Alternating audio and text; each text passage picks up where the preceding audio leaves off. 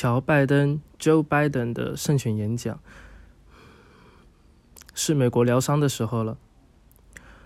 我的美国同胞们，这个国家的人民已经发出了声音，他们为我们带来了一场明确的胜利，一个令人信服的胜利，一个我们人民的胜利。我们赢得了这个国家历史上最多的总统选票，七千四百万张。我为你们对我的信任和信心而感到谦卑。我保证成为一个寻求团结而不是分裂的总统，一个不看红州蓝州，只看一个美国的总统，一个将要赢赢得全体人民的信任而全心全意工作的总统。因为这就是美国人民，这就是我们的政府要做的。我寻求这个职位是为了恢复美国的灵魂，为了重建国家的脊梁——中产阶级，为了让美国再次受到世界的尊重。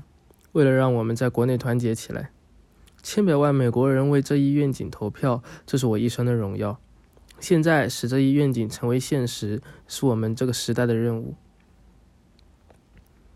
正如我以前多次说过，我是吉尔的丈夫。如果没有吉尔、亨特、阿什利，我们所有的孙子和他们的配偶，以及我们所有家人的爱和不懈的支持，我就不会在这里。他们是我的心。吉尔是一位母亲，一位军人的母亲，也是一位教育家。他将自己的一生都奉献给了教育事业。教育不仅仅是他的工作，更是他的身份。对于美国的教育工作者来说，这是一个伟大的日子。你们将在白宫拥有自己的议员。吉尔将成为一名伟大的第一夫人，而我将很荣幸地与一位出色的副总统卡马拉·哈里斯共事。她将创造历史。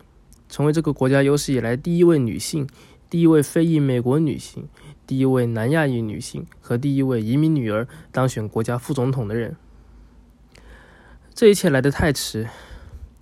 今晚，让我们想起所有那些为了实现这一目标而努力奋斗了这么多年的人。而美国又一次将道德宇宙的弧线转向了正义。卡马拉、道格，不管你们喜不喜欢，你们都将是一家人。你们已经成为名誉上的拜登家族，别无选择。地方选举官员们，所有那些在这场疫情期间在投票站工作的志愿者们，你们应该得到这个国家的特别感谢。谢谢你们，我的竞选团队和所有的志愿者们，所有为实现这一时刻而付出巨大努力的人们。我要对所有支持我们的人说，我为我们建立和运作的竞选活动感到骄傲。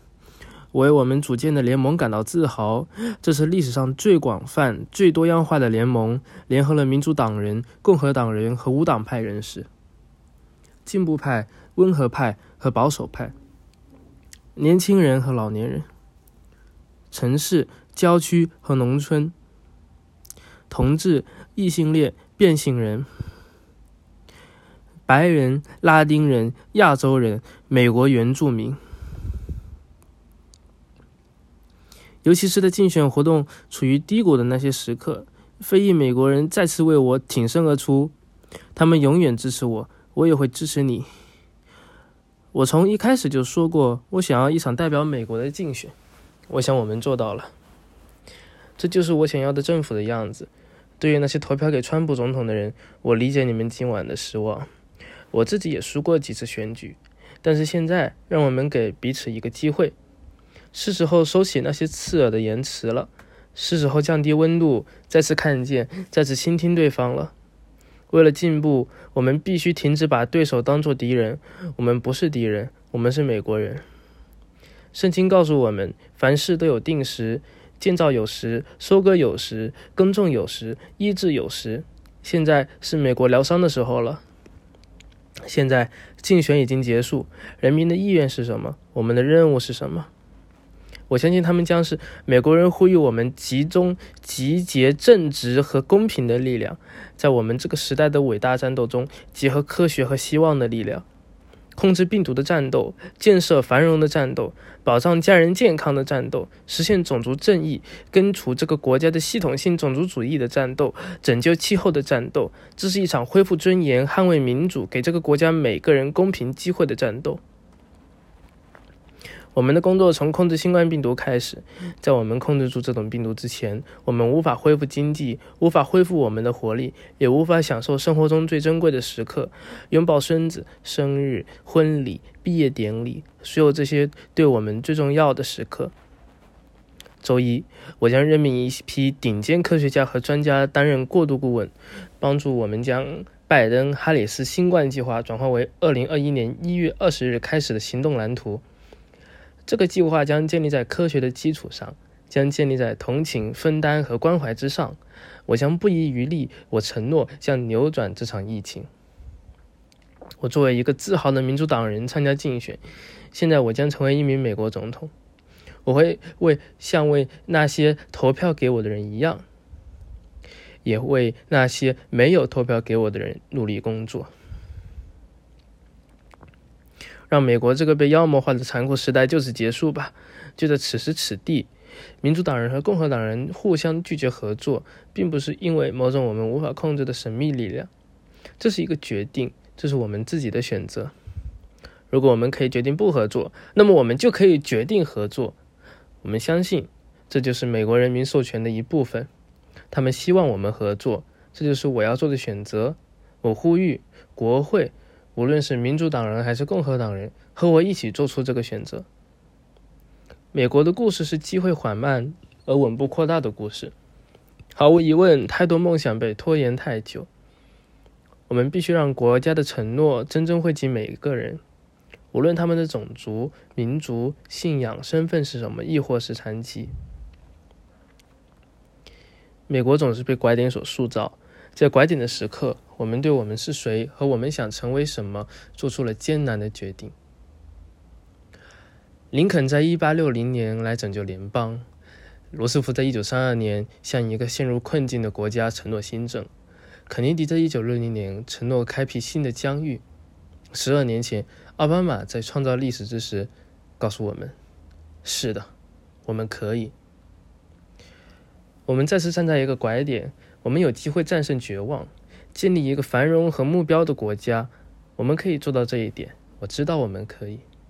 我一直在谈论为美国的灵魂而战，我们必须恢复美国的灵魂。我们的国家在我们的善良天使和黑暗冲动之间的持续战斗中被塑造。现在是让我们的善良天使取得胜利的时候了。